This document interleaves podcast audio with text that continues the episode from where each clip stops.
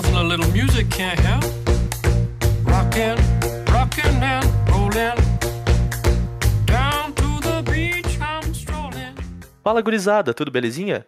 Sejam muito bem-vindos a mais um Cóleras e Dragões. Esse é o nosso episódio número 101 e eu sou o seu host Zé Vitor Schneid. E eu tô aqui mais uma vez, talvez não tanto que nem as outras vezes, com o Bernardo Reis E aí? e com o Matheus Truc. Talvez não seja tantas, tanto quanto as outras vezes também. Olá, pessoal. E hoje é dia 23 de julho de 2022, às 10h16 da manhã. Estas definitivamente são as manhanitas, né?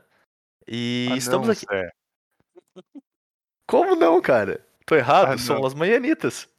Ô, meu, agora tu vai ter que botar o troço na descrição do episódio para as pessoas entenderem. Trício, se fuerte. Canta, Matheus, canta. ai, ai. E hoje a gente vai falar sobre um tema que a gente falou dois episódios atrás que a gente não ia falar, Pra manter a consistência, né? Como a gente é muito bom nisso. A gente vai falar de Double Masters 2022, mas não vai ser set review, não vai ser carta a carta. A gente vai falar um pouco mais sobre o impacto da coleção algumas semanas depois do lançamento, né?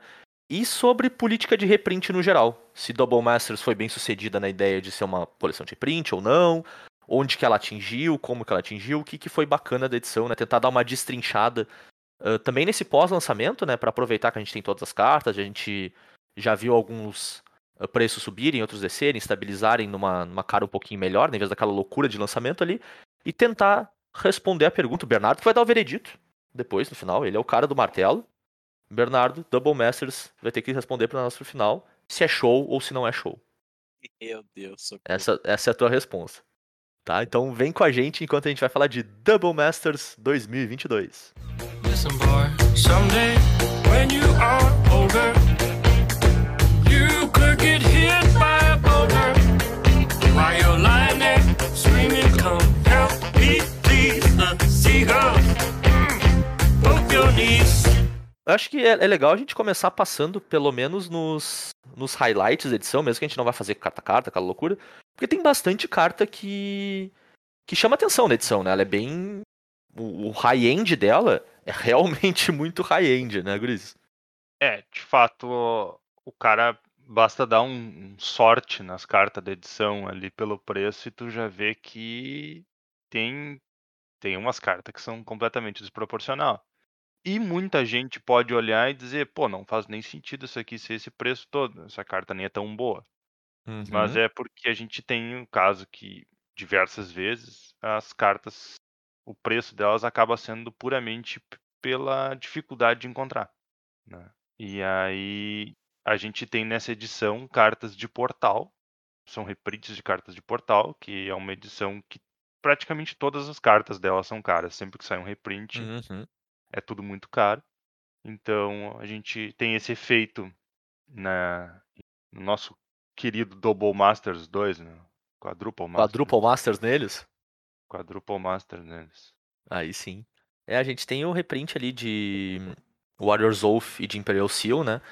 Que vieram como mítica, mas acho que por questão de quase de respeito à história do que qualquer outra coisa, né? E mas a gente já teve também, vocês devem lembrar, acho que dois anos atrás em Commander Legends quando veio Trivisits também, que era uma carta de portal que era carésima, apesar do efeito não ser a grosso modo nada que a gente já não tivesse visto também, né? Nada demais. A mesma coisa aqui, né? Imperial Seal é um Vampiric Tutor um pouquinho pior, o Warriors Oath é o Final Fortune, sem tirar nem pôr. Então é, é muito mais uma questão de ter no mercado, né? Portal é, é notório por ser uma das edições com a menor tiragem da história. Pouquíssima carta de portal rodando. Então, por consequência, elas são carésimas. E, e é engraçado, né? Porque apesar delas ainda estarem num valor bem alto, né? Porque ainda são míticas, não tem tanta aberta no mercado, assim. Talvez sejam as cartas que mais baixaram de preço na edição inteira, né? Porque o preço delas era tão alto que qualquer baixada de preço já é relevante já, né? É, isso é verdade. As cartas originais de portal, elas praticamente nada vai impactar no preço das originais. Né? Uhum, Elas são itens puramente de colecionador. O preço delas é por serem itens de colecionador, porque a maior parte delas tem cartas que fazem igual ou melhor. E então, tipo, apesar de, pô, agora eu posso ter um, um Imperial Seal, agora eu posso ter um Warriors Oath, eh, não é o item de colecionador original, né? Aquele vai continuar sendo caríssimo. Claro. E, e B, me responde aqui que eu tava dando uma olhada na, na lista e tem Renan Six e Force of Negation, acho que como os. ah, Talvez botar Caver Cavern of Souls junto, né? Como os dois e meio reprints mais notórios pra Modern, assim, né? O Renan Six e Force of Negation talvez fossem os reprints mais pedidos hoje em dia, ou eu tô errado? Acho que principalmente o Rain 6, porque a Force of Negation ainda era rara, né? Continua sendo rara. Sim, claro. Então, o Rain 6 por ser mítico talvez fosse o mais requisitado. Eu não via um problema com o estoque de Rain 6, vamos dizer assim. Se Aham. tu quisesse ter Rain 6, tu ia lá e comprava e tinha bastante. Mas ele tinha um preço consideravelmente elevado. Por causa da. Que nem tu falou lá no começo, né? Da, da, da printagem do troço. Que Claro. era uma edição só, era uma edição especial. Não era uma edição standard, então não, não tava na, na tua caixa de sapato. Alguém teve que comprar um booster especial pra ter. para ter esse cara. Claro, ele saiu de novo numa edição especial, então ele de novo não tá mais, tá na caixa de sapato de alguém. Mas deu uma reprintada, então deu aquela baixada de preço. Só que, cara, é efeito carta mítica em edição especial, né? Quem quer pegar, pega agora. Quem enrolar muito já perdeu o desconto e a gente volta pra onde a gente tava. É verdade. Uma coisa que ajuda, né, e eu acho que, em especial as míticas, mas é, no geral da edição tem bastante, né? Tem muita carta com arte alternativa também, né? Tipo, tem algumas com uma a mais, tem outras com duas até. Então, tu acaba vendo ainda mais das cartas, né? Porque tu, tu, tu vê muito volume delas saindo, né? Tipo, seja com uma arte, seja com a outra. Às vezes o, o preço acaba indo pra arte alternativa mais pimp delas e a normal cai uma- consideravelmente mais que o esperado, vamos dizer assim, né? Por ter esse high-end do high-end, quase assim. Ah, isso não se aplica só pro, pro NSX, né? Tem várias cartas da edição que tem esse tipo de tratamento também. Mas também é o tipo de coisa que acaba mexendo bastante com isso, né? Quando, quando sai uma carta que tá todo mundo esperando que ela fosse reprintada, que ela precisava de mais volume, e sai uma versão mais premium dela ainda, tem uma chance dessa versão mais premium carregar o grosso do preço, né? Então é bem, bem interessante, cara. Eu acho que nesse sentido é uma boa pedida pra essa edição e eu acho que eles implementaram bem, no geral. É, eu não, eu não faço ideia qual é o impacto que essas artes diferentes têm no, nas cartas. Porque eu, pra ser bem sincero, esqueço que elas existem. É justo. Então eu não sei qual é o efeito que elas têm no preço das cartas. Cara, existe quatro tipos de. Nossa. É, Então, tem quatro tipos de Iron Six, eu acho. O, o problema não é nem só esse da, da- de lembrar ou não lembrar. Eu acho que acontece que por saírem muitas artes alternativas de todo tipo de carta, não existe mais uma, uma regra que tu possa usar para te basear, sabe? É verdade. Tipo, cada caso vai passar a ser um caso. E Aham. aí, então, pô, quando vê essa aqui, baixou 70% por causa da ar- arte alternativa. Aquela outra lá nem percebeu que isso é uma ar- arte alternativa, porque Isso a é outra arte alternativa do ano passado é mais interessante ainda, sabe? E Claro. Então, É, isso eu concordo, muito né? subjetivo, né? Isso eu concordo total. Tipo, acho que o pessoal vai lembrar, né, que joga mais tempo, tinha uma época que tinha normal e foil. Acabou, né? E a foil era uma 1.5 ou até duas vezes o preço da normal. E é isso aí. Tu meio que sabia, sabe? Tu batia o olho numa carta, eu sei que a carta é 10 pila, meu amigo tá vendendo a foil dele, vai ser 15 ou 20, alguma coisa parecida com isso, né? Hoje em dia tu olha, tu tem que puxar o celular, abrir o sitezinho. Essa aqui é qual mesmo? Mas é a Etched Foil ou é a Foil? E aí tu fica naquela discussão eterna de tipo, qual que é o preço desse bagulho. Isso eu concordo, é bem mais difícil. Eu acho que a única coisa que isso faz é aliviar pra versão comum. A versão plain costuma não carregar mais o preço pra cima, né? Por mais que a carta seja muito procurada, assim. Mas saber qual delas é a mais premium delas, ou quanto isso vai afetar o preço, é muito difícil de saber batendo o olho, isso eu concordo 100%. A tendência é que afete um pouco, né? Não, com certeza, é aquela coisa. Tipo, como vamos dizer que antigamente só existia a versão normal e a foil da carta, né? A, a Uhum. foil era a única versão premium que alguém podia buscar. Agora, talvez exista uma versão mais premium ainda. E não é nada, não é nada. A gente tem que admitir que enquanto o jogo não é o que a carta faz que faz ela valer mais ou menos. Quanto interesse ela- as pessoas têm Tem nela. É, e aí isso aí já é um fator que altera o interesse das pessoas nas cartas. Claro. Ah, a carta foil, eh, tem gente que eu eu não dou bola, certo? Uhum. Mas tem uma galera que gosta e vai atrás e muda o preço da carta porque ela é foil ou não. Ou Claro. porque ela é premium, ou porque ela é full art, ou porque ela tem um traço vitral, ou sei lá, tá ligado? Perfeito. É, eu. Pessoalmente falando, tipo, eu, eu não me importo até que eu me importo, sabe? É o clássico, assim, né? não me Sim, importei por 17 vezes seguidas até que saiu a 18 que eu. Essa que eu gostei. Então essa aqui eu vou me importar. O que eu acho até que não é uma má ideia no geral, assim. A É única. que justamente se torna super subjetivo, né? Cada um decide Exato. se achou bonito ou não e se vale ou Perfeito. não vale. Perfeito, concordo contigo, sim. E... Mas beleza, voltando pro, pros highlights da edição, né? Acho que pro Legacy o principal chamariz aqui é o Allosaurus Shepherd, né? Que é o elfo que tinha vindo só em. Esqueci o nome. Jumpstart. E que é um É. monstrinho.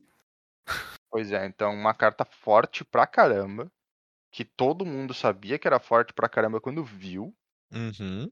e que era claramente colocada na edição de propósito pra a- garantir o sucesso dela.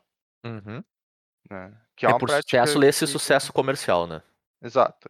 Que é uma prática que eu sou. Me incomoda horrores, mas é, não adianta. Nem, nem, nem tem muito fundamento reclamar, né? É. Ela Quando é tu o olha é, a é reunião aí. de acionista, né? A reclamação vai embora em 5 segundos. Então.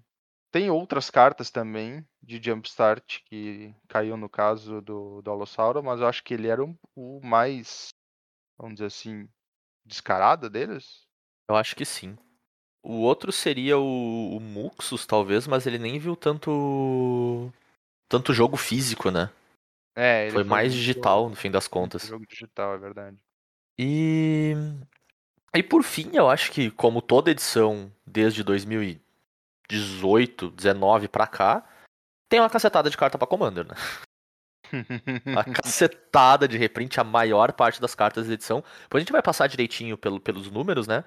Mas a gente tem Dockside Extortionist, que talvez fosse o reprint de Commander mais pedido do último ano. Tá Todo mundo falando dessa carta. A gente tem Mana Vault. A gente tem os, os Eldrazi Titans. Eu queria muito dizer que Divine Top era pra construído, mas coitado, o Top já não joga em lugar nenhum mais. Então Top virou carta de Commander também. É, mas não joga em lugar nenhum mais porque. Tá Sim, porque banido, é né, banido. Eu sei, exato, é. Eu queria poder dizer que é, top é um reprint pra Legacy, mas não posso mais. E. É, mas o pessoal do Legacy não queria que tu pudesse dizer que top Será? é Legacy. Será? Sim, meu, o top. tentar, tá ligado que o um Sensei pouquinho. Divine in Top ele gera uma, uma rixa interna entre os jogadores de Magic. Porque uma, uma parte dos jogadores de Magic culpa a outra parte porque o top foi banido. O, top, o Sensei Divine in Top ele foi banido porque as pessoas demoravam sete anos pra decidir quais três cartas iam ficar no topo. Certo. Então, e sempre tipo, quem demora jogando é o teu oponente, nunca tu, né? Exatamente. Então a moral Uhum. é essa. Como, te, como o teu oponente sempre demorava muito com o negócio, Ele é o isso culpado. acontecia. Não, mas na verdade, na verdade não era nem tipo. A, é, não é nem essa a birra das pessoas. A birra das pessoas é essa. Tá? A carta foi banida porque, entre aspas, o jogador ruim não sabia jogar com ela, então eu tenho que pagar esse preço. Fecha aspas. Nossa. Uau. Essa, essa é a birra do jogador de Lex. O jogador de Lex já é, tipo. Convenhamos, cara. Complicado. Quem joga Lex Complicado. sabe. Tu já é meio elitista. Pra caralho, Sim. porque tu tá jogando Legacy. Claro. Então, Tu meio que espera que todo mundo seja turbo power no formato, né? exato. E daí tu Cara. vê o cara jogando de top e não tomando uma decisão consideravelmente. ah, uma velocidade ok, tu já assume que automaticamente, um, ele é ruim, e dois, é por causa dele que a carta foi bonita. Entendeu? Não, não, não é. Não, Turo, aí é só questão de, tipo, característica da sociedade do Legacy. Da, Da comunidade, da é. comunidade do coisa. Não é nem por causa do. Ah, mas talvez não seja, não sei o quê. Porque, o cara, o maluco, o maluco Não, eu, pra eu- jogar eu, Legacy, tu já começa do princípio elitista do troço.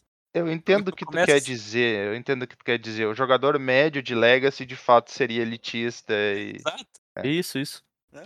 É que eu tava pensando mais por tipo assim, ah, às vezes o cara é só um cara velho, né? Que tem os troços desde sempre, mas ele não é o médio. O médio é, isso. elitista. Aham. Exatamente.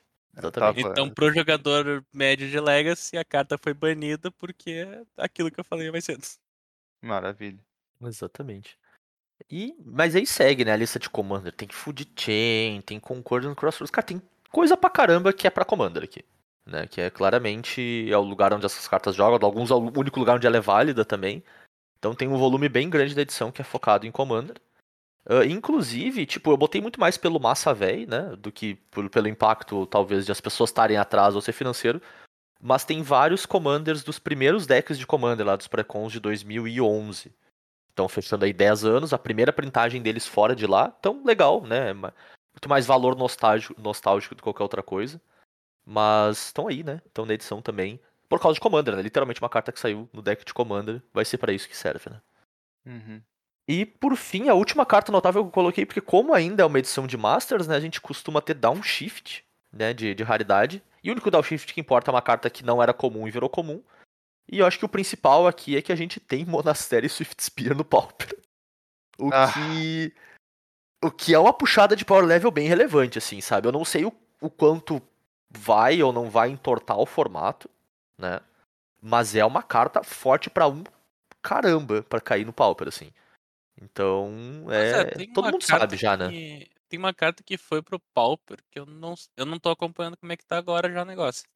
Mas me, surpreende de ver ninguém falando de Militia Burglar, cara.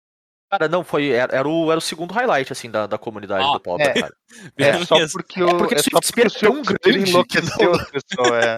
É, exato.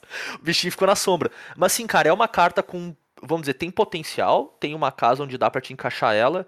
A questão é se, se consegue competir com a velocidade do formato. O formato não é tão devagar, assim, né? Vamos ver.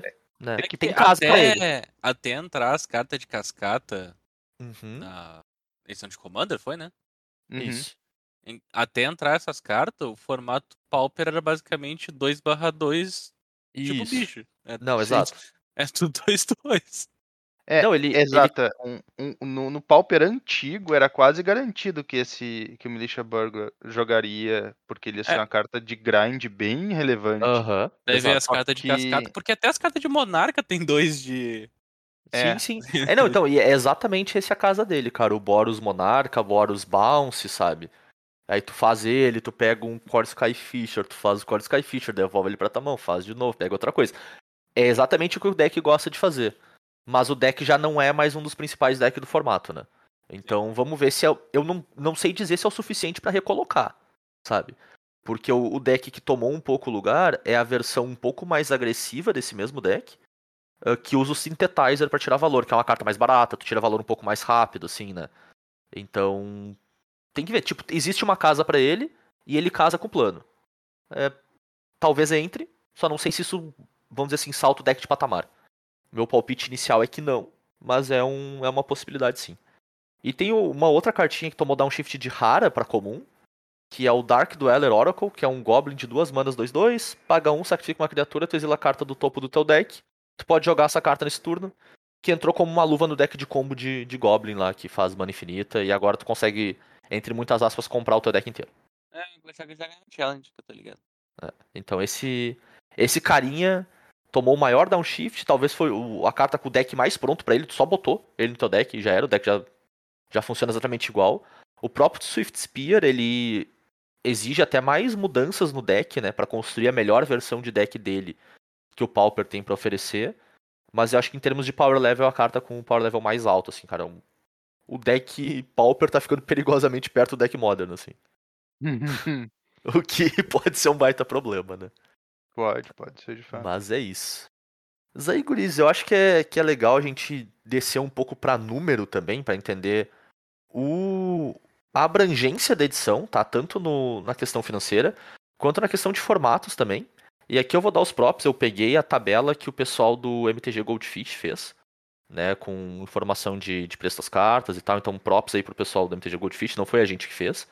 Mas eu acho legal a gente conversar sobre ela, que eu acho que ela tem bastante informação ah, interessante pra gente entender né, o, a edição em si. E em especial eu queria olhar pra tabelinha que fala da relevância das míticas e raras da edição em relação a formatos no geral, assim, né? E onde a gente tem aqui, em relação às míticas, tá? A e, e aí é legal até pontuar o que, que é relevância para eles também, né? Essas cartas elas apareceram em listas, né, num período de tempo dentro do site do, do Goldfish, né? Então eles pegam cartas de uh, decks de, de torneios do mall, uh, decks que são cadastrados dentro da plataforma também para diversos formatos. Aí Commander acaba sendo esses decks cadastrados, né, porque a gente não tem torneio. Mas enfim, eles pegaram um período de tempo e olharam, essas cartas aparecem em decks? Elas aparecem com que frequência? Elas são relevantes? Elas são decks que são relevantes no formato ou não são, sabe? São uma outra lista lá que usa, mas ninguém se importa com essa lista. Então tem todo um uma heurística ali por trás, né, para decidir essa carta é relevante para aquele formato ou não, né? Porque se a gente parar para pensar tecnicamente qualquer carta seria relevante para Commander, né? Então tem uma questão aí pra gente também não, não colocar qualquer rara dizendo, ah, mas o, o deck do meu amigo lá usa. Mas é um deck na história da humanidade, né? Então, bora lá. Em relação às míticas, o total de míticas da edição é 40, tá? Das quais 32 têm relevância para Commander, duas no Pioneer, 8 no Modern, 5 no Legacy, uma no Vintage e uma foi marcada como Unplayed, que não aparece at all. Né? Em relação às raras, a gente tem 80 que são jogadas em Commander, 12 em Pioneer, 26 no Modern, 7 no Legacy, 3 no Vintage e, 3, e, e 20 são consideradas Unplayed. At all. Então eu queria perguntar, Guris, antes eu dar as minhas impressões também, assim, o que, que, que chamou a atenção de vocês nessa, nessa lista? Então, honestamente, pra mim, foi ah, a quantidade de carta modern, Uhum. certo? Tipo, porque Commander é muito mais leniente na hora de tu criar uma lista dessas. Então Claro. já sabia que por natureza ele ia ser né, muito mais presente. Mas, cara, uma 20 e poucas cartas modern não é brinquedo, né? Uhum. Eu concordo bastante. Eu tô tentando descobrir qual é a mítica que ele considerou Unplayed. Eu tô, eu tô inclinado a achar que é o Nico Bolas. Cara, tá, tem aqui do lado. É, Hellkite Overlord. É o Kite Overlord. Qual o Nicol Bolas que veio na edição mesmo? O... Ah, o Faraó. Faraó. Ele tá como Commander. De fato, o Hellkite Overlord só se jogasse no deck de dragão. Né? É. E ainda assim. Estamos fazendo um esforço. É, tem muito dragão pro deck de dragão, né? e ainda assim tamo, tamo, já já estamos sendo muito generosos. É, não, tipo, a, a quantidade de carta modern naquela lista ali também é, é, é generosa. Sim. Que tá considerando cartas que apareceram em decks. Isso, Sim, exatamente. é. Tipo, Tipo- dan- dando um exemplo, Vencer. É, exato. Vencer é considerado uma carta modern nessa lista. É bem, é bem leniente, eu concordo, sim. Mas no, no geral, o que me chamou a atenção foi a mesma coisa que o Matheus, o Modern tem uma prevalência. em- e até o Legacy, se tu parar pra pensar, tem quase um parâmetro de relevância mais alto que o Pioneer. E isso me chamou muita atenção, porque eu achei que o Pioneer seria um bom foco aqui, dado o momento competitivo que a gente tá, né? É um- uma hora onde a gente tá num ciclo de Pioneer bem forte, as pessoas estão atrás das cartas, as cartas estão com um até um, um valor meio fake delas, assim, né? Tipo, não é o, o valor de verdade da carta, mas é um valor de momento dela, assim. Então era um momento interessante de como tu deu esse esse double down de tipo, o Pioneer é um formato que a gente quer dar apoio, a gente vai fazer um ciclo competitivo atrás dele, a gente quer seguir com esse plano. Me chamou a atenção que Pioneer perde bem pro Modern em termos de quantidade de cartas.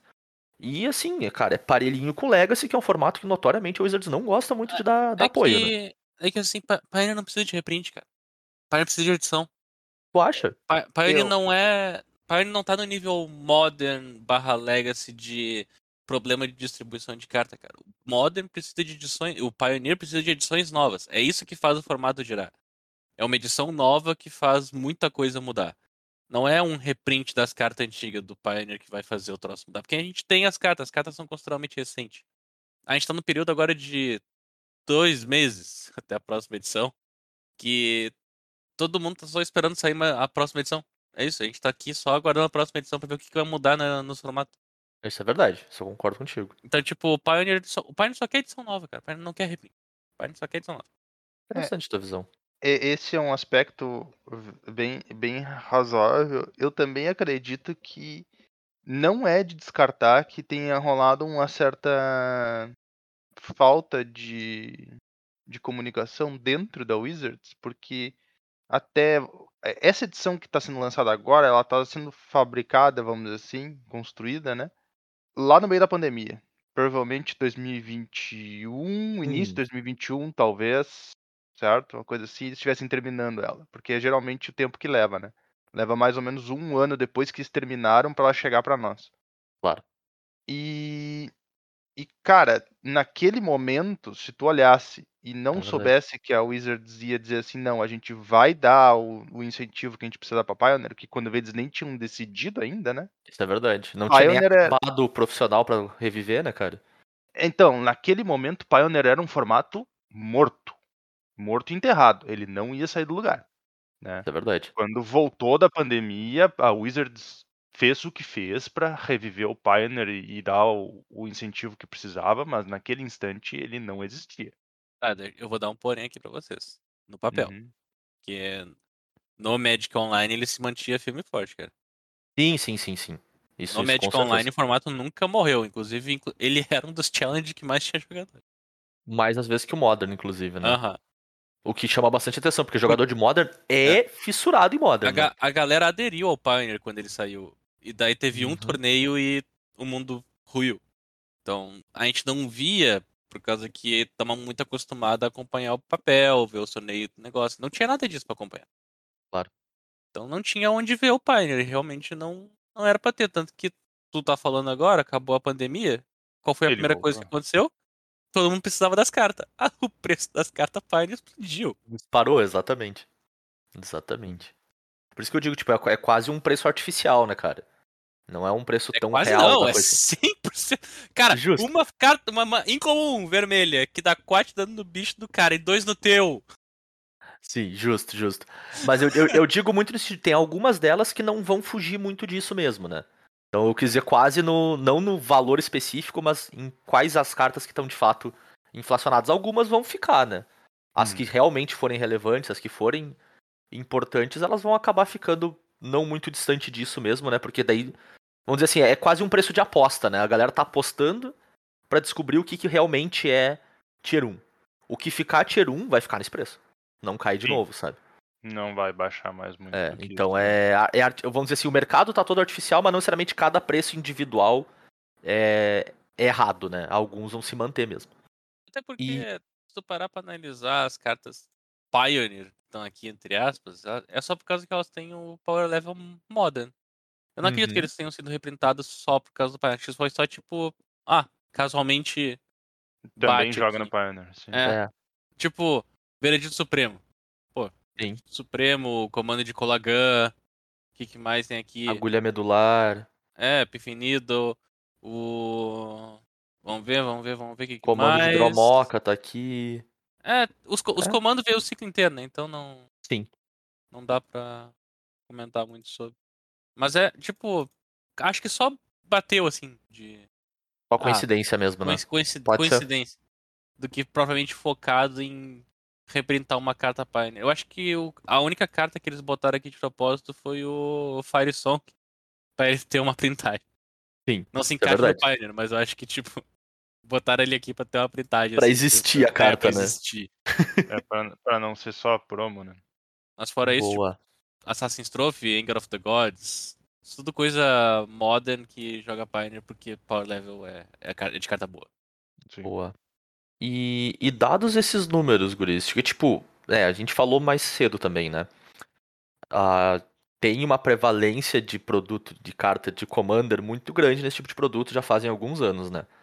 Então, apart from that, né, pensando no número dos outros formatos, vocês acham que esse produto ele conseguiu ele teve algum sucesso nesse sentido?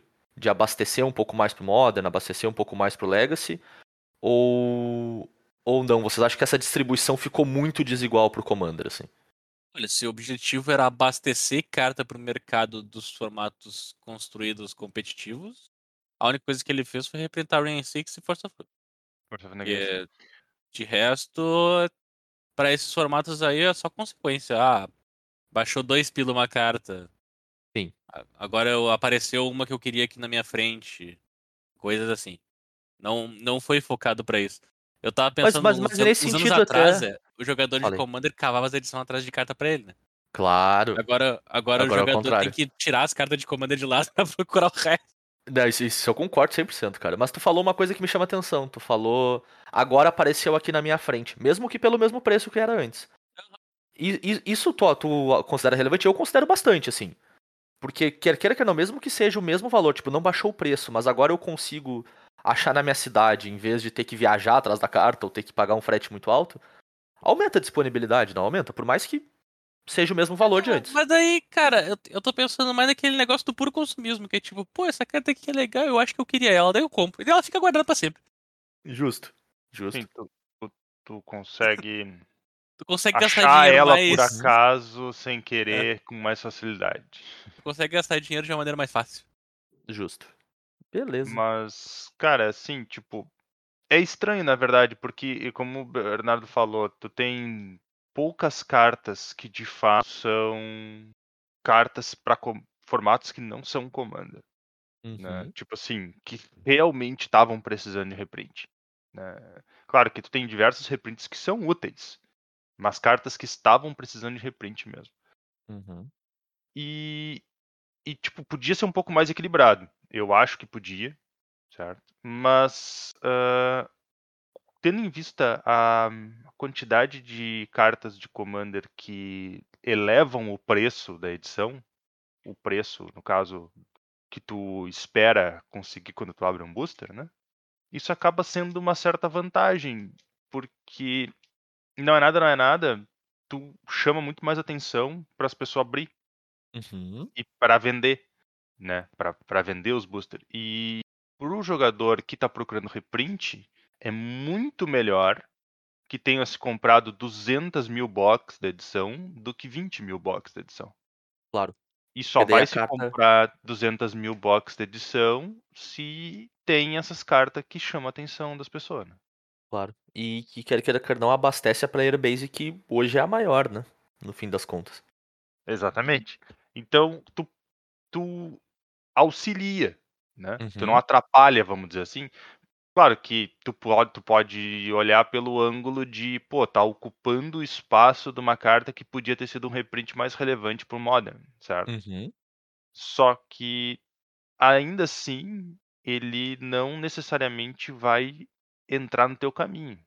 Ele... Claro, concordo. Isso, isso, isso acho que não é um. Não, não seja uma questão também. É, ele elevando a edição, no caso, né? Ele ajuda a vender. E se ajuda a vender, ajuda a ficar mais barato para te comprar e ajuda a ficar mais fácil para te achar. Claro.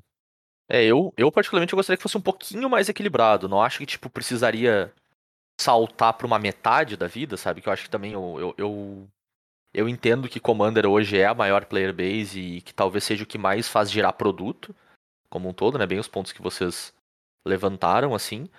Mas eu acho que poderia ser um pouco mais equilibrado, assim, sei lá, um, uns 10% a mais já faria uma diferença, sabe? Eu acho que seria um. No, no quesito de abastecer formatos de maneira diversa, seria um pouco mais bem sucedido, assim. Até porque a gente acaba caindo um pouco no, no outro ponto, né?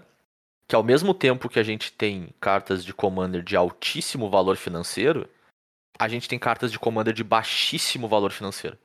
E eu acho que isso acaba sendo um problema pro, pro produto, assim. Eu acho que é um, é um ponto negativo dele. Não chega, eu acho que, a, a ser a balança se disse é um sucesso ou não, mas é um ponto a se considerar que a gente tem cartas de que estão sendo reprintadas, a gente falou mais cedo até do pro- pro- até os primeiros commanders lá, que são cartas que não tem tanta procura assim também, sabe? É legal que elas existam, é legal que tenha um pouco mais delas, sim, não vou dizer que não, mas isso- não seria mais legal ter uma carta de, vamos dizer, valor similar, mas que abastece um outro formato também no lugar? Porque já que a gente tá tentando equilibrar e a gente não tá pensando talvez no high-end, no que eleva o valor do produto, né? E no que faz as pessoas abrirem ele, por que não equilibrar aqui um pouco, sabe? Eu acho que aqui é onde a gente percebe um pouco mais, assim, sabe? Tem muita cara e algumas míticas também, que por mais que a gente diga jogam em Commander, né? Porque teve um, um volume ok de decks que usam elas, não são cartas de altíssimo impacto e de altíssima relevância pro formato também. Então, aqui seria onde seria legal, pô, e se eu imprimir aquela rara daquele deck lá, sabe? Que é um tier 2, mas que de repente tem um pouco mais de interesse, sabe? Eu acho que poderia, nesse, nesse, nesse bucket das cartas, poderia ser um pouco mais equilibrado do que é. Já que a gente já tá indo para cartas com um nível de procura mais baixo, distribuir um pouco mais elas. Ao meu ver, seria um pouco mais valioso pro produto, assim. Entendo. É, o... eu acho que. Eu, eu, eu acharia melhor que as cartas de high-end tivessem sido mais bem distribuídas. Porque a gente tem duas cartas de high-end que. Tá, vamos, vamos colocar assim, dependendo de como tu vê, a Cavern of Souls entra em high-end, né? Eu acho que Ela sim, vale- pelo, pelo valor, vale- né? ela vale financeiro. bem mais do que o, o- do que o booster. Sim. Vamos considerar assim, se tu considerar as cartas que valem mais do que o booster como high-end, tu tem o que 10%, 15% delas são cartas de modern, talvez, É isso aí. uma coisa assim, mais ou menos. E eu acho que podia ser 25 para 30. Pode ser Sabe? também. Eu acho que não custava nada sair duas cartas de high-end fora da edição que são de Commander, exclusivamente de Commander, e entrava cartas que são de Modern e que talvez também joguem Commander. Claro. Mas Tipo, um, que. sei lá, um Urza da vida, né? É, mas que o foco delas são mais pro Modern mesmo, sabe? Claro. É, um- é um, é, um, é um caminho também, assim, eu, eu acho que no geral o objetivo é o mesmo, né? Equilibrar um pouco o produto, né? Eu É, acho é que ele que tá acho- um pouco mais desequilibrado do que o ideal, ao meu ver. É, é que eu acho que uma parte do, do equilibrar não é nem só equilibrar no, no mundo real, vamos dizer assim, né? mas também equilibrar na percepção. E a percepção, ela é Uhum. muito pro lado do high-end. Né? É normal, a gente Justo. vai olhar, a gente não tem como sem tu puxar uma planilha, né? Avaliar mentalmente uma, ca- uma edição de 200 e poucas cartas. Então, tu, tu vai olhar para as que são mais chamativas. Geralmente o que mais chama atenção é o preço. Né? Porque é o que Uhum. faz a carta ser difícil de conseguir. Então, eu acho que se essa parte fosse um pouquinho mais equilibrada, ia ser um pouco mais satisfatório, sabe? Claro. Mas é, já estamos entrando assim na no mundo dos detalhes também, né? Perfeito. E é uma, é uma percepção do produto subjetiva, né? A percepção, que a, a percepção que a comunidade tem em relação a ele, né? Que acabou ficando com essa cara, tipo, é um produto de Commander, né? Com algumas outras cartas ali que calham de ver em jogo, ver em jogo em outros lugares também, né? Uhum. Essa meio que ficou como o veredito público quase da edição, né? Antes eles tentavam esconder, agora ele é só, tipo, ah, é isso aí. É, é, exatamente, exatamente. Esse é um ótimo jeito de colocar. E, e outra coisa, assim, é, até pra gente descer um pouco do high-end, né? Me chamou a atenção, apesar do, do Swift Spear que a gente falou mais cedo, né? A baixa densidade de comuns e incomuns off-note, vamos dizer assim, sabe? A gente sabe que tem todo um, um preparo ali pra fazer esse formato ser draftável, pra ter um ecossistema, então tem cartas que estão ali exclusivamente pra fazer o limitado funcionar, né? Mas é bastante, né, cara? É bastante mesmo, dessa vez. É. E eu fiquei com a impressão que a grande maioria delas não serve pra nada a não ser limitado. E hum, talvez nem 10% são reprints relevantes nesse sentido. Pode jogar naquele evento que acontece perto da sua casa. É, mas aí aí a gente também tem que dizer que a gente, a gente tem uma avaliação muito diferente da avaliação entre aspas real, né? Porque pra nós que é tão difícil assim de jogar um evento limitado dessa edição, né? Claro. O público-alvo da Wizard sendo os americanos, pra eles é bem mais razoável. Bem mais razoável, concordo. Mas ainda assim, tá ligado? Eu. É, eu não tô, eu não tô botando só o Brasil nisso. O evento lá da tua casa tá quase inexistente em qualquer lugar. Sim. Ah, Não, não é, bom, não é exclusivo eu, nosso. eu não tenho eu não tenho propriedade pra para saber dizer se eles também estão sofrendo desse tipo de dificuldade que a gente tá. Mas é isso, eu achei um pouco. um- é, pode ser, isso aqui pode ser só impressão, isso aqui eu não levantei os números, tá? Então pode ser só impressão. Mas pensando na, nas Modern Masters antigas, talvez até na, na outra Double Masters, me parece mais desequilibrado nesse eixo também. Ao mesmo tempo, pessoal que tem jogado, né, jogando no mall principalmente, tem dito que é um ótimo formato. Então, Cara, no fim das próximo contas, formato. A gente pode tentar devagar, botar ali, passar pano, falar coisa bonita. A edição é uma roleta gigante que a moral é as pessoas comprarem pra tentar tirar a sorte. Isso aí. É- Essa é a moral da edição. Tipo, a Bora. gente pode falar que tem limitada, a gente pode falar que tem reprint. A moral é tu ir lá pagar 80, booster, 80 pila no booster e ter tanta sorte. Essa é a moral da edição. Sempre foi o objetivo dessas edições premium. Agora tu Uhum. pode fazer o. ah, Em vez de jogar na Mega Sena, tu pode jogar na Mega Mega Sena. Que é tu pagar não sei quanto por quatro booster e tirar tua sorte de novo. É. O, o Double tal- Master Cena, né, cara? É, esses então, tal de booster de coisa aí, os de É. collector dessa edição foi É loucura por causa total. que, sim. Turo, é por causa que 80 pila já não é o suficiente, cara. Tem que ter mai... high stakes, tem que ser maior. Tem que ser high, high, high stakes. Sim, porque 80 pila é o que hoje? 2 litros de gasolina? Mais stakes, Pô, né, cara? já, já, não, já não preenche aquele espaço. De, pô, podia ser mais, hein? Ah, vou tirar só uma, vou tirar só uma carta foil. Bom, é, eu, eu tenho, eu tenho que admitir que esses dias eu tive a oportunidade de consumir alguns steaks no almoço, e se fosse mais steaks era melhor. Eu, eu posso botar números na tua roleta, B? Mano, Então tá, então só vou fazer o disclaimer aqui. Os preços que eu vou falar são da Liga Magic, direto lá. Obrigado, Liga Magic, por ser uma ótima ferramenta pra nos ajudar nisso. No dia 19 do 7, tá? Então pode ter mudado um pouquinho de lá pra cá e tal. Mas o, o preço mais baixo que tu encontrava um, um booster de draft era 78 reais. Encontrava por menos do que isso, avulso, né? Um, um sozinho, né? Não pensando em box e coisa do tipo. A edição ela tem 160 raras ou míticas, né? E a gente sabe vem do- duas raras ou míticas por booster. A gente não tem informação se tem algum tipo de regra, né? Tipo, se eu já abri uma, uma rara, aumenta a minha chance de ter uma mítica. Ou se a primeira foi uma mítica, se diminui a chance da segunda ser uma mítica também. Ou se, por exemplo, eu não posso abrir duas idênticas. A gente não tem esse tipo de, de informação da política de tiragem, assim, né? Então, fazer a análise mais simplista possível aqui, né? Dentre essas 160 raras e míticas, 22 delas valem mais do que os 78 reais do booster. Então, qualquer uma dessas já paga o booster por si só, a segunda vira bônus. Né? Além disso, tem mais 16, né? Que valem pelo menos metade do booster. Então, se tu abrir duas dessas, tu também bate o preço do booster ali e fica elas por elas na roleta, né? Então, idealmente tu abre as mais de cima disso, né? Mas isso dá 38 dá 160, assim, que é bem bem baixo, dá 23% das cartas. Pensando, né, só nas raras e míticas, não pensando no valor que vem nas comuns e incomuns, que sim, é às vezes é valioso, às vezes é negligenciável, varia bastante. E não pensando em tratamento especial, tá? Isso é o preço base das cartas, a versão comum.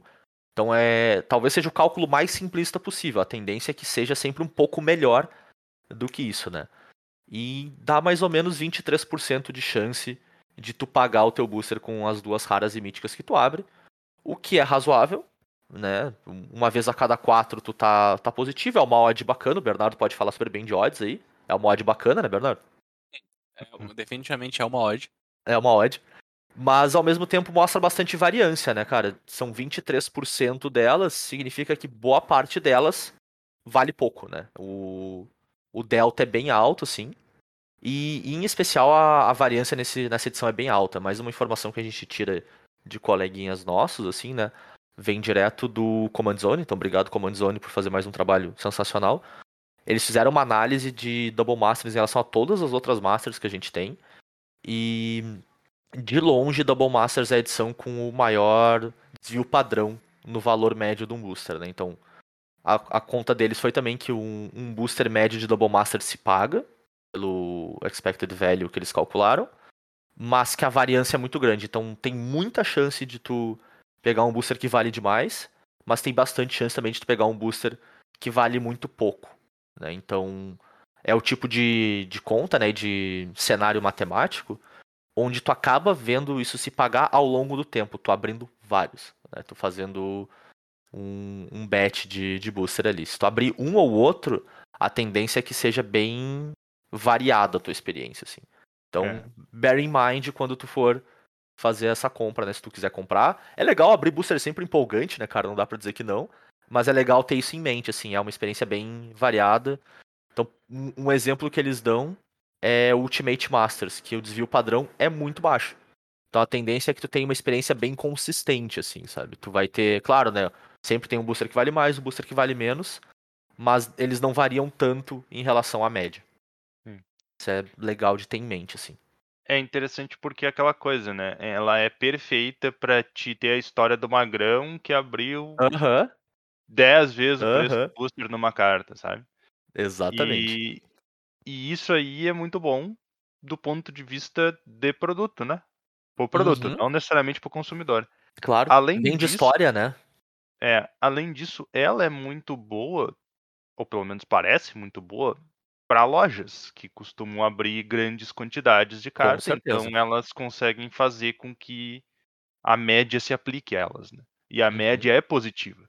E Isso aí. talvez até uma pessoa, eu não sei qual seria a amostragem que a pessoa precisaria ter de booster para chegar numa média, se uma box ou duas boxes seria o suficiente para te começar a chegar perto da média. Mas Eu, eu iria pra perto de um case, assim. tu diz um case são O, são, boxes? são seis boxes, se eu não me engano. Seis boxes, tu É, diria porque que eu- começa a porque chegar eu- perto da média. Isso, porque um case ele costuma ser mais ou menos um print run, né? Então tu tá próximo do, vamos dizer, de uma tiragem fechada, assim, tu tem um uma amostra que mostra bem a tua população mesmo, né? Pode ser, pode ser de verdade. É, e realmente duas boxes seria. se s- supondo uma box de 36 boosters, se é só 72 boosters, 72 é um número muito pequeno pra te chegar É. perto da média. Vamos dar o exemplo, né, quando a gente fez a nossa stream lá de Modern Horizons 2, que em duas boxes veio zero encarnações. Eu não diria que isso é a média, sabe? É, de fato. É muito pouco, né, pra te chegar perto disso, assim. De fato mesmo. Então um case, vamos lá, vamos pensar num case. É, realmente, um jogador normal não tem a mínima chance de fazer uma aquisição desse tipo. Sim. E se tu tiver chance de fazer aquisição desse tipo, é provável que tu não devesse. A menos que tu tenha condição de fazer várias aquisições desse tipo. Aí é quase negligenciável tu fazer uma, né? É, sim, sim, claro. Obviamente, tudo são salvas devidas proporções. Ai, ai. E, cara, eu quero, eu quero tocar nessa parte da, da política de reprint, né? Do. Que o Bernardo falou mais cedo, né? De ser roleta, assim. Eu vou fazer a pergunta que eu sei que vocês vão responder em 3 segundos, tá? Mas vocês consideram que esse modelo, vamos lá, bilhete da sorte, Willy Wonka aí, é um modelo de sucesso pra companhia? Sim. Sim. Obrigado. Zé, não, acho que não tem, não tem dúvida em relação a isso. Mas e pros players? Vocês acham que isso é um modelo de sucesso, no geral? Não. Não, Em que contexto? Ah, tu quer que a gente explique? Pô. É, esse eu quero. A da companhia É, eu aceitava os e- 3 segundos, o player não. o, do- a da companhia é bem óbvio, né? Então É, eu do- entendo do o que que o você Zé quer dizer. Agora, é que assim, ó, pro player, eu acho que isso aí é uma coisa que facilita demais pro player se enganar, certo? Uhum. E aí tu acaba s- predando, né, no jogador que cometeu um erro de avaliação do que ele estava realmente adquirindo, tá ligado? Eu uhum. não acho isso aí uma, um bagulho positivo. É claro que tu vai ter os casos dos jogadores que vão abrir os boosters, que vão ficar rico, entre aspas, porque tiraram uma carta de mil reais ou de 700 reais ou coisa assim, certo? E eles não vão ficar quietos sobre isso pro resto da vida deles. Mas se eu quiser imaginar do ponto de vista médio, né, a gente, eu acho que a média dos jogadores eh, vai abrir um ou dois ou três booster, quanto muito, Claro. certo? E isso aí é uma. Tu, tu tá te dando muita chance de dar errado, sabe? Uhum. Agora, claro, se tu é uma pessoa que gosta da emoção, certo? Tu gosta do, do, do tchan da aposta, do vamos ver se dá, aí é bacana, porque daí, entre aspas, só o tchan da aposta do vamos ver se dá já é um- uma coisa que, que, que te chama atenção, né? Já é, É, um eu- benefício em si, sabe? Tur, eu acho que eu tenho que explicar para as pessoas de uma maneira que, ela- que elas entendem. Que é Ah. assim: se tu não tá comprando três box, quatro box, tu não tá investindo. Sim, Tá. sim. Se tu Não, não tá comprando 100%. 3, 4 boxes nessa edição fechada, tu não tá investindo. Tu tá gastando teu dinheiro porque tu quer se divertir. Tu, teu, teu alcance de diversão varia de acordo com a tua condição financeira. Tua diversão pode ser um boost, tua diversão pode ser comprar uma box e se divertir com ela. Mas tu não tá investindo, cara, não se engana. Tu não comprou uma box e pensa, pô, tô fazendo um investimento aqui, vou recuperar e transformar esse dinheiro em não sei o que lá. Não, cara, tu não tá brincando com Bitcoin. Uhum. Tu tá fazendo- apostando. Tu não tá fazendo investimento na bolsa de ações. E não, tu não é um investidor. Tu tá se divertindo com o que deu ali, tu tentou a sorte, talvez tenha dado certo, talvez tenha dado errado, etc, etc. Tu não, tu não tá investindo. Aceita esse fato que é mais fácil da tua vida. Concordo, cara, 100% nesse sentido. O único cenário que eu acho que o player sai ganhando, exatamente por essa natureza da variância muito alta, é a questão que vocês já tocaram mais cedo de loja, né? Que loja abrindo abre bastante, coloca a carta no mercado e esse tipo de produto pra loja e pra player que compra single, não compra produto fechado, é legal. Tirando esse cenário, eu acho que não é benéfico pra player também, eu concordo 100%, assim. Porque tu tem um produto que é muito variável, assim, muito mesmo. Tu gasta uma quantidade que não é baixa de dinheiro. E já não é baixa num set standard de hoje em dia. E eu consigo entender como com set standard é uma coisa muito mais variada de preço, né? Porque depende da carta jogar e não jogar. Então é uma aposta, às vezes, numa, numa escala parecida, mas o teu investimento inicial é bem mais baixo. Né? Então tu compra o bilhetinho mais barato, tu tá comprando Totobola em vez de comprar Mega Sena, né? E pra esse jogador, cara, esse tipo de produto é, é complicado, assim. Tipo, tenha consciência de que é isso que tu tá fazendo. Se tu tem a consciência e tu quer fazer, meu, by all means, tá ligado? Não vai, não vai ser a gente vai julgar a tua diversão, né? Mas se tu não tem a consciência. o cara que quer comprar a box do negócio, né, Zé? Não é isso Nem um pouco. Não, nem um pouco. E mas agora se tu não tem a consciência, a companhia é um- fica um pouco predatória nesse cenário, né? Ela tá predando em cima do fato de tu não entender que esse produto é complexo, para no mínimo, né? Pra não dizer até um pouquinho Eu vou ficar no complexo porque eu não quero ser processado. É, cara, assim, a, a moral é a seguinte, cara. A, a gente gasta dinheiro por razão XYZ. Uhum. Não, não tem muito, muita justificativa de por que a gente gastou dinheiro naquele momento com aquela coisa. Às vezes o cara tá simplesmente passando pela lojinha, ele foi buscar o pedido dele, olhou pro booster e naquele momento ele achou, pô, esse booster aqui parece legal. Sim. E daí tu compra o booster, abre ali, talvez deu sorte, talvez deu não, e foi assim que tu comprou o booster. Isso acontece com múltiplas pessoas, não só com uma. Uhum. Então, o produto vai vender e não vai ser. Não vai ser culpa tua que tu comprou o troço. Na verdade, tu comprou o troço porque sim. Não tem muita justificativa. Não tenta colocar muita justificativa por trás, porque não existe. Sim. Só não, só não tenta se enganar que tu tá investindo, cara. Só isso. É, não, isso não, isso não tem como. A menos que a gente chegue no cenário do nosso amigo hipotético que a gente falou antes, que comprar uma case é negligenciável, né? Aí manda bala, né? Aí, bom, quero ser teu amigo também, diga-se passagem. Porque daí se comprar uma é negligenciável, dá uma de presente pro amigo também vai ser, né, cara? Imagina, Hum, eu acho. E em relação ao produto também, né, e a política de, de reprint no geral, uma coisa que eu queria perguntar pra vocês é se vocês acham que múltiplos tratamentos é uma boa pedida pra set de reprint, assim. Vocês acham que é legal? Tratamentos eu digo, tipo, artes alternativas, bordas e, perguntar o que e o- é e o caramba. É que o termo usado, né, é o card treatment. É. Né, Cara, eu não, eu não vou argumentar sobre algo que eu tenho zero importância, cara. Então, tipo, Justo. Pra mim a existência desse troço é irrelevante. Mas eu garanto que pra muita gente é muito importante. Então eu não vou falar sobre. É, não, eu digo até nem mais pelo sentido se é importante ou não é importante pra ti, porque, por exemplo, vários dos boosters, a carta que vem como arte alternativa é extra, né? Então, tipo, tu abre as tuas duas raras, né? Então, tu é o, o nosso amigo super sortudo, tu abre um Renan Six, tu abre uma Force of Negation e um Renan Six estiloso. Porque é um Mas bônus. daí né, ela vem no lugar da Ford, né? E a Ford já existia antes. É, mas, mas tipo, tu, tu, tu não acredita que isso bota mais carta, porque o teu mundo de carta com tratamento alternativo é menor que o mundo de foil, porque foil é qualquer uma, Sim. né? Tu tem um mundo menor de arte alternativa, então a tendência é de que a arte alternativa seja uma carta de mais impacto, né, no geral. Porque, É, bom, mas se a porcentagem é regulada para ser menos vezes que ela aparece do que uma foil, daí no fim fica elas por elas, né? Porque não sei. se Aí a gente tem que aparecer- saber exatamente a conta, né? se aparecer vai ser uma gama X de cartas, mas ela aparece menos do que aparecia antes quando era todas as cartas. Então dá pra se imaginar que o troço se, se equilibra aí. É a Entendi. mesma ideia quase de uma de uma Expedition, né? Que se aparecer vai ser isso. Mas a chance de aparecer isso não é, não é grande.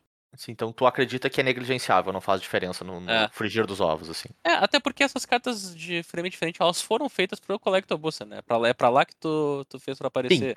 Elas sim, aparecerem no volume, produto né? normal é. É o Willy Wonka total. É, é É o aí. Willy Wonka com esteroides ainda, né? Basicamente uma Expedition. Basicamente uma Expedition. É, então, como eu acredito que ela não tem um grande impacto na experiência do jogador normal, certo? Porque eu vou desconsiderar completamente o cara que tem como investir fortemente em Collector Booster. Esse cara não é um jogador normal, não. Não, não é. Ele já era quase um ser humano normal, né? É, exatamente. Então, como é, eu acho que ela quase não tem impacto nesse nesse aspecto, né? Do, do, do cara Uhum. que não que não vai investir em Collector Booster, eu não gosto. Eu vou dizer que eu não gosto pelo simples motivo de que tu cria uma quantidade exorbitante de complicação, tipo, extra na hora de tu avaliar o preço das cartas, na hora de tu avaliar se valeu a pena, se não valeu a pena comprar um, ou se valeria a pena ou não valeria a pena comprar um booster. Eu acho que tu cria, tipo, fica excessivo, sabe? É muita coisa, muito fator, muito muito porém. Então Uhum. não não sou muito fã. É, é por isso que eu falei que é aquela história, cara. Tu não vai pegar, parar na frente da loja, olhar pro booster e começar. Mas eu poderia tirar aquela carta, que aquela carta tem uma printagem tal, então eu tenho que pensar no valor que eu posso tirar. Quê. Tu vai olhar e dizer, pô, aquele booster ali é massa. Sim, correto. Mas é que anti... é o que eu quero dizer que assim, tu não. Cara, eu nunca parei pra pensar, certo?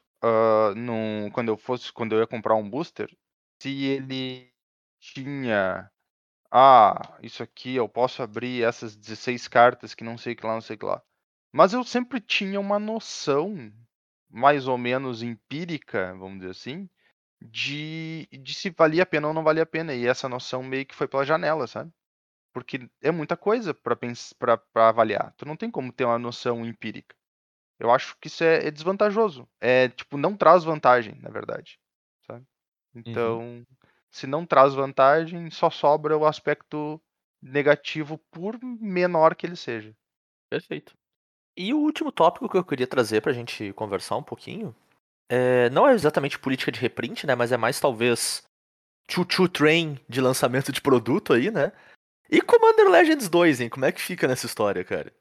Porque saiu mais ou menos um mês antes de um produto que, no fim das contas, né, olhando pro, pras cartas que vieram e pro.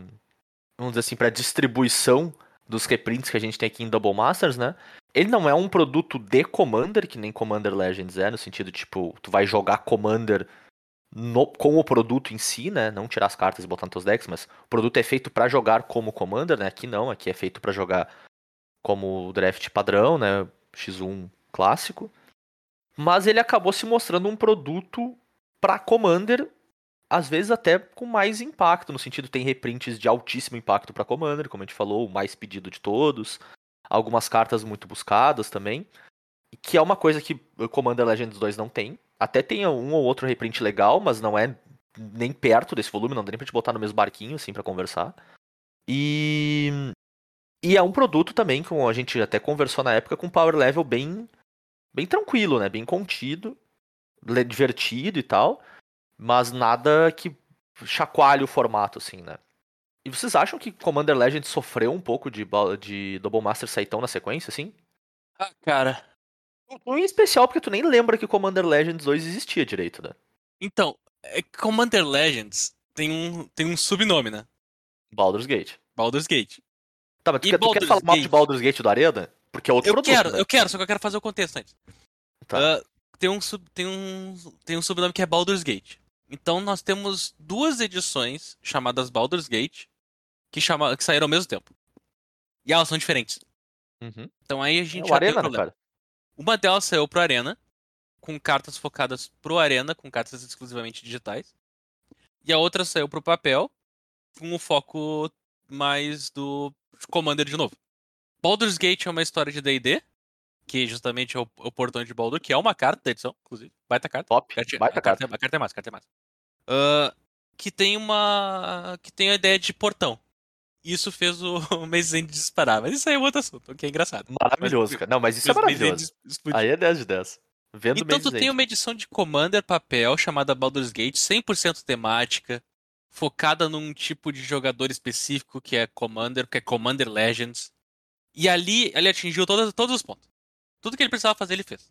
Ele botou Commander, ele botou arquétipo, reviveu, reviveu, ah, reviveu cartas com, com reprint, tá- sabe? Atingiu todos os pontos que ele precisava ali. Commander Legends, Baldur's Gate, show de bola. Conseguiu É fazer o que eles queriam fazer. Concordo que é bacana. Agora, quando a gente cortou pro Arena, eles fizeram uma edição específica chamada assim, ó. Ah, vocês estão nesse espaço de dois meses e meio entre uma edição standard e outra? A gente vai lançar uma edição do Arena. Tá, e o que, que essa edição do Arena faz? Nada, é uma edição do Arena. Então, existe Baldur's Gate no Arena. Onde as cartas têm as mesmas artes de Baldur's Gate do papel, Uhum. mas fazem outra coisa. Até porque várias cartas do, da versão de papel são bem focadas em multiplayer, né? Sim. E elas Então, param de funcionar, total. tu pode olhar pra carta, a carta é a mesma arte, é a mesma coisa. Só que ela faz uma coisa completamente diferente, cara. Tipo, o Shadow Heart na Baldur's Gate de papel faz uma coisa, o Shadow Heart no Arena são cinco cartas diferentes. É, não, fora essa mecânica, né? Essa Eu mecânica queria, eu queria de- fazer piada, mas ele é cinco cartas diferentes, porque ele muda a carta pra outras cinco.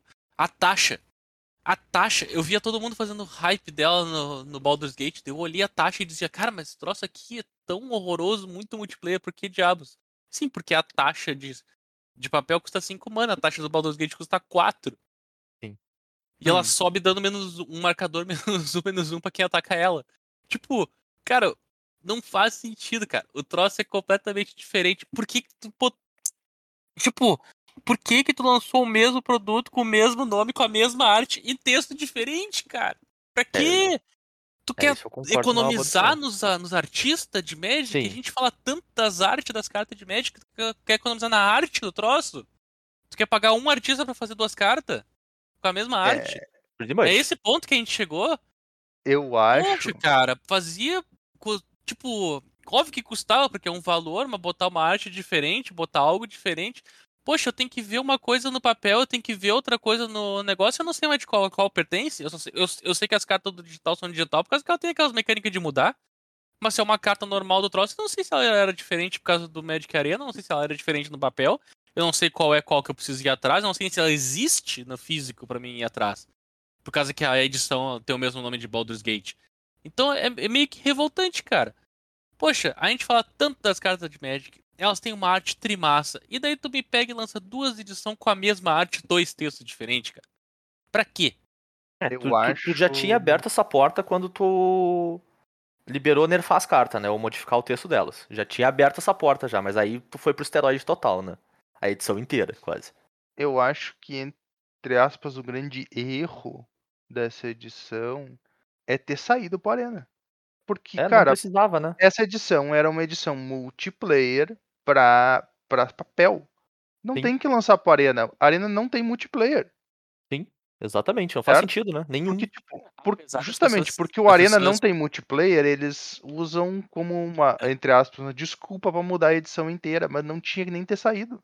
Apesar das pessoas quererem o multiplayer do Arena, a Arena não. Não tem multiplayer e provavelmente não vai ter. Não, É. não dá pra fazer, talvez. Sabe? Então Sim. é isso. Pô, ah, o que, que a gente faz com a nossa edição de multiplayer no nosso troço que não tem multiplayer? Não lança. Não faz, exato.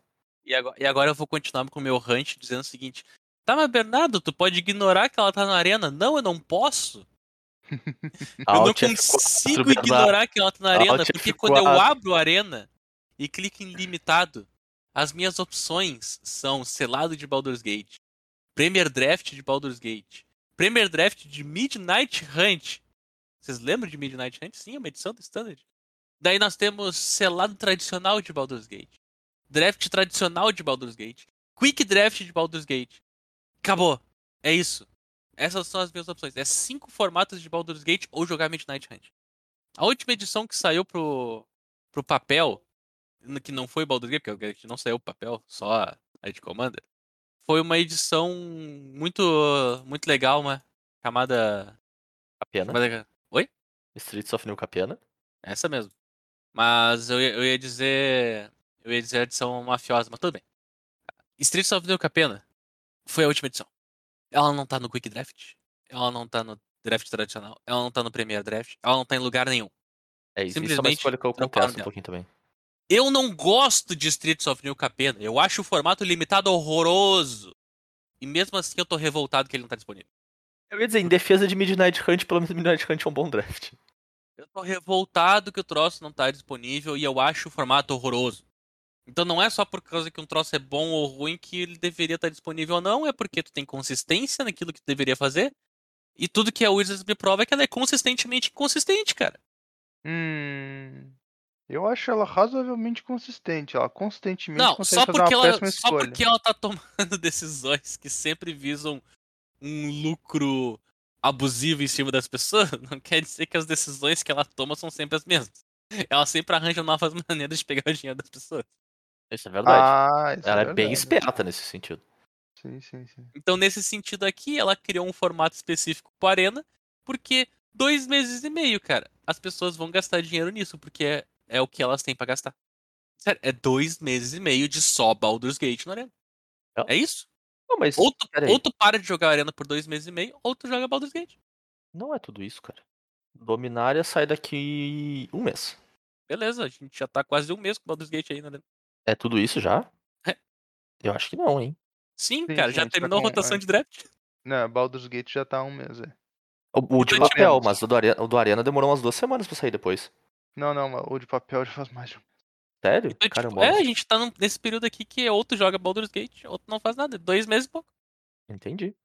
É, não fazer nada parece uma excelente opção nesse momento. A- a- assim como teve uma, uma certa uma certa ah, escassez de, de produto entre duas edições durante muito tempo, a gente teve diversos momentos onde a gente só queria uma edição nova e a gente tava lá parado esperando pra sair a próxima edição standard. Não quer dizer que a gente queria ser bombardeado por produtos ou que a única opção que nos dessem fosse uma coisa digital. Não, não, não era nenhuma dessas coisas que a gente queria, a gente queria só um, um meio termo ali, tipo, pô, pegava esse período de dois meses e meio sem edição standard e colocava uma Masters ali, deu, era isso que a gente queria. Não, Era e só isso que tipo a gente queria. assim, ah, é muito diferente tu ter a opção de jogar o troço de tu É, só ter a opção de jogar o troço. Que eu acho que esse aqui é o defeito Uhum, gigante do, concordo. do troço. tá? É isso que gera realmente. Porque, cara, ah, beleza, tu ia achar ruim que se fosse o. Se, ah, não tem mais o draft bom de jogar. O draft bom de jogar é o do é Baldur's Gate, mas ainda tem um draft da última edição que não é Baldur's Gate, sabe? Só não é as- o, o que dá o as melhor. outras edições do Arena tava assim, né? Tava saindo aquele Jumpstart não sei o que, e eu continuava continuando jogando meus draft normal. Sim. Fazendo minhas coisas normal que eu fazia. Agora não, cara. Agora se eu quiser jogar é Baldur's Gate. Todos os qualifiers são Baldur's Gate também, mas daí é por causa que, né? Eles fizeram Baldur's Gate, eles têm que fazer todos os qualifiers. Faz sentido, é exato. Não dá nem pra É. culpar nesse sentido. Então todas É, as coisas tipo- que tu tem pra jogar no Arena, agora, é Baldur's Gate. Acabou. É, é que eu acho que assim, até B, eu, eu, eu, eu não quero falar isso como. Tipo, eu discordo, tá? Mas eu só tentando, en- eu tentando entender por que, que isso aconteceu desse jeito, né? É, eles lançaram o Baldur's Gate como uma edição comum do Arena. Quando eles lançam uma edição comum do Arena, os drafts anteriores também somem. Tipo, quando saiu o Capena, não tinha Kamigawa pra draftar. Porque pra eles saiu como o mesmo tipo de produto. Eu não acho que devia ter acontecido, tá? Mas eu acho que é mais ou menos esse o modus operandi, assim. E eu não gosto da decisão, eu acho que não tem nada a ver tu botar Baldur's Gate no, no Arena, porque é um produto totalmente focado em, em multiplayer, tu fazer ele ficar todo torto pra funcionar pro, pro, pro X1. Apesar de eu entender a ideia, eu discordo da execução e discordo também da parte de usar a mesma arte, é bem lamentável, assim. Mas ele foi lançado como uma coleção para Arena e ele tá se comportando no sentido de disponibilizar limitados pra ti, exatamente como qualquer edição do Arena. Que é um pouco diferente do Jumpstart, que não era a edição da vez, era só um produto complementar, assim. Eu entendo a, eu entendo a tua reclamação, mas não tá fazendo nada diferente, é só porque é algo que pra ti não é interessante. Nem pra mim também, né? E aí incomoda bastante. Tu não ter a opção de estar jogando o último set standard é, é estranho, mas é o que eles fazem em toda edição. É, Sabe, eu cara, eu não acho que é ideia, nada até novo, o... Até o passe resetou, né? O passe atual é Baldur's É, Gate. é, então, é outra edição, cara. É, é- não tem Kamigawa quando saiu Capena, sabe? Então, nesse sentido, tipo. Mais uma vez, eu não gosto da ideia de ter lançado, mas lançou como uma edição, tá exatamente igual que era antes, né? É, esse é o problema, cara. ó. É Tu, tu assumir que o bagulho lançou como edição é tu admitir que o Arena tá se separando cada vez mais como o jogo digital, chamado Arena, do Magic. Sim. Tu Sim, tá, mas isso é. Mas isso já, Tá tá, isso, tá isso já é o que a gente imaginava há bastante tá tempo. cara. separando Arena e Magic. Sim, mas tu tá separando o Arena e o Magic. Sim. Que é uma discussão muito antiga que, as- Uhum. que, tão ten- que a tendência do pessoal é não aceitar que a Arena é uma coisa e Magic é outra, e Arena não é Magic. Justo, Justo, mas é que na verdade, eu e aí eu acho assim, ó, não teria não teria grandes problemas tu ah, juntar o Arena e o Magic, quer dizer, separar o Arena e o Magic. Mas aí tu cria um outro complicação, que é o seguinte, então faz com que o jogador de Magic do papel não tenha nada a ver com Arena. E não é verdade, porque o jogador de Magic do papel pode querer jogar Arena para se classificar para um raio que eu parta que não. Uhum. E essa é a parte que deixa revoltado. É, isso, isso eu concordo. Isso, Essa é a parte que esse, deixa esse, esse caminho é ruim. Esse caminho É eu tu concordo. também. pegar o meio digital do Arena, que não tem nada a ver com o- Arena é uma coisa, o Magic é outra, tu fazer um formato digital pra isso e tu meter um qualifier digital pra isso pra um torneio de papel. Sim, isso eu concordo. se- tem nada ver se um, se um é separado do outro, beleza, não tem Separa. reclamação, tá ligado? É, tá tudo em casa. Concordo. Isso sim. Porque eu, já- assim, sendo bem honesto, eu já aceitei que vai ser essa a realidade, assim, cara. Tipo, o Arena é o Arena, eu já nem abro mais, porque pra mim já não é mais tão interessante jogar, sabe? Eu não me, não me, não me preocupo, assim. Então, Cara, eu acho que pra mim, pelo menos, já vai fechar dois anos que eu não entro na arena. então eu, já, eu já desliguei, assim, bem, bem forte dele, já nem me incomodo Alguém mais que essas acessa o assim. Arena quase diariamente, apesar de constantemente deixar aqui o meu desgosto pelo troço, eu É. consegui arranjar uma nova maneira de ficar revoltado, que é quando eles tiraram as minhas opções. Antes eu acessava o Arena e jogava as minhas opções que estavam ali. Agora nem as minhas opções eu posso ter, cara. É, Bernardo, vamos, vamos Alt combinar F4, Bernardo. que a única pessoa que realmente tem como ficar revoltada com a arena é quem entra lá, né? Então. Sim, cara, é pra te ver. Os outros dois que estão falando comigo aqui já desistiram da, desistiram da vida. Não, já nem tentam. Arena. Na minha vida tá bem de boa. Eles já nem quero tentam, cara. Inclusive, a minha melhorou, inclusive. O, o o nível de esforço, o nível de esforço é próximo do zero, de tanto desgosto que é o Arena. É, e não, ainda assim eu tenho que escutar esses dois defendendo o Arena. Não, não. Não, então vocês imaginam o meu desgosto. Não, para Eu aí. Defendendo acho a Arena é o caramba. Meça suas palavras, senhor deputado. Nunca Vou entender, inclusive, ouvinte, sofra comigo o que tá acontecendo aqui. Sofra não comigo. só não só é errado dizer que eu defendo a arena, mas eu atacava a arena antes de ti ainda. Isso é ah, o. Tour, o Tour é o hipster, ele atacava hipster o Arena também. antes de ser legal. Entendeu? Então, cara, eu entendo perfeitamente que o Arena é cheio de problema, certo? É isso aí. É, mas acontece que quando tu vem e me diz, pô, olha só esse baita problema do Arena, eu olho e penso, pois é, né? Que nem sempre. É tipo. É, é- é o fato a gente. ah, É, porque às vezes dói a gente admitir essas coisas mesmo. Mas a gente já falou várias vezes aqui, às vezes a gente não é o público-alvo mesmo, cara. E é isso. Não, mas a gente nunca foi. Nossa, É. quando, é, quando que a gente foi o público-alvo? Então quando tu abre todo dia, cara. Não, não. isso? O Bernardo não é o público-alvo porque ele tá tentando não gastar dinheiro no troço. Fer, tudo bem. Inclusive, Bernardo, Parabéns. Muita vergonha da tua, ah, tu devia sentir, porque a Wizards é uma empresa, e a empresa tem que ganhar dinheiro. Porque aqui o Magic acabe não dando dinheiro pra Wizards, tá? Isso é importante eu salientar aqui, ó. O Bernardo, de nós três aqui, é o que quer que o Magic acabe. Que que a Wizards não ganhe dinheiro. Meu Deus, o, o Tour agora entrou na espiral da cretinice não stop, né? É, né? 100%. Não, eu já, já, já, já tô acostumado com essas duas figuras que estão aqui. É que eu, eu precisava me cobrar gravar o episódio de sábado de manhã. Agora eu tô me sentindo melhor.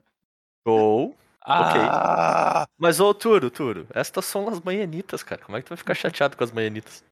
Cara, é, é muito. Deixa pra lá. É, vou, vou fechar o parênteses do. Ninguém aqui fica feliz com a Arena, porque acho que esse é o consenso, né? Ninguém aqui fica feliz com a Arena. Há tempos. Há tempos, né? E, e rebobinar pro. E Baldur's Gate do papel. foi, foi amassada por um produto com melhor pra Commander que saiu tipo um mês depois? Foi. Foi, né? Eu achei uma baita pena, cara, porque eu gostei um monte da edição. E eu tinha plano de, tipo, jogar um pouco mais com as cartinhas, pegar uma outra cartinha aqui experimentar. Ele a pouco sai todos os reprints que eu tenho vontade de comprar na minha vida. Um mês depois, e eu penso, eu vou comprar essa carta que eu já queria uma cacetada de tempo, ou eu vou experimentar esses decks de Baldur's Gate? Não vou, sabe? Eu vou comprar a carta que eu queria fazer baita tempo. Achei uma pena, cara. Achei, uma... achei ruim, assim. Custava botar o Dockside no Baldur's Gate, cara? Aparentemente sim, mas não custava, né? É, então, ah, tu tem um problema que perto da edição de. Perto da edição de. de- do Double Masters, Baldur's Gate é uma vergonha do ponto de Sim. vista financeiro, certo? Aham. E tu tem o problema de que ela, mesmo que ela não fosse, ela veio primeiro. Então, ela já por natureza do, do mundo, ela já ia ser engolida, vamos dizer assim. Uhum. Só que ela não só foi engolida, ela foi engolida por uma coisa superior. Exato. Não foi só a coisa nova, né? É, Era ela melhor. Literalmente, Exato. assim. então, cara, eu ainda acho que, pô, a edição de Commander Baldur's Gate trouxe um monte de coisa interessante, trouxe. Mas é bem provável que seja um monte de coisa interessante que vai ficar absolutamente esquecida no tempo. Uhum. Concordo. Porque. E não precisava ter saído as duas em cima da outra desse jeito. Não tem cabimento precisar sair as duas em cima da outra desse jeito. Né? Tanto que ia sair uma terceira produto voltado para Commander e a Wizards acabou esticando para frente, né? Uhum. O- os decks de De de- Warhammer, né? Warhammer, porque, cara, e não é nada, não é nada, o Warhammer ia dar uma sacudida em Double Masters, mesmo provavelmente Double Masters sendo superior. Sim, sim, porque é sempre uma, uma coisa nova, né? É. Coisa nova chama atenção, é- faz diferente, né? O que quer que seja, assim. Mas eu concordo, cara. E ainda mais vendo como o Double Masters ficou, ah, como a gente falou mais cedo, né? Meio desequilibrado em relação a. Tem, talvez a densidade de Commander fosse muito alto. Cara, reduz um pouco essa densidade colocando uma outra coisa no produto de Commander que saiu aqui do lado, sabe? Não é nem tipo dizer, ah, mas a gente precisava reprintar esse troço, não tinha nada no nosso radar pelo próximo ano e meio. Não, tava do lado, cara. Eu achei muito curioso, assim. Tanto que a minha expectativa, quando saiu Baldur's Gate, né? Era, pô, Double Masters talvez vá ter pouca po- coisa pra Commander, não vou me preocupar. Bam, Dockside dia 1, sabe? Eu fiquei, pô, mano, aí não, cara. Aí não, velho. Qual é que é, sabe? Não, não deu nem tempo de pensar em aproveitar Baldur's Gate direito. Sim, ele mal papel. chegou pra nós, tu já sabia que tu não tava interessado né? nele. Exato. Cara, eu achei muito, muito triste nesse sentido, assim.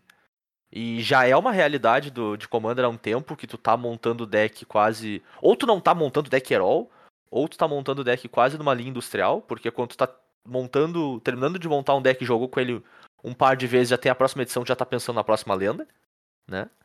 E agora foi muito mais, cara, muito mais puxado, assim. Teve carta que não deu nem tempo de eu ter ela na minha mão e eu já desisti do, do interesse nela, sabe? Não deu nem tempo de experimentar. Sim. É meio. Aí do ponto de vista. Não pensando, né, no, no impacto de Baldur's Gate no, no digital, né? Pensando bem no físico mesmo, é, o- é o exato oposto. Ele vai. passou batido, sabe? Não foi empurrado goela abaixo, né? E foi atropelado pela coisa imediatamente depois, que faz o que ele talvez gostaria de estar fazendo de maneira imediatamente superior, assim. É, Uma pena. isso aí Uma é pena. complicado. Essa parte aí é uma parte bem, bem negativa mesmo. Eu, eu achei um pouco triste, assim, nesse eixo. Mas por fim, eu pego a minha marreta e digo, Bernardo, segure minha marreta. Ô louco. Grande momento. Que isso, cara, mas já? Ao vivo, ao E- vivo. E, e bate o martelo aí. Double Master 2022, é show ou não é show?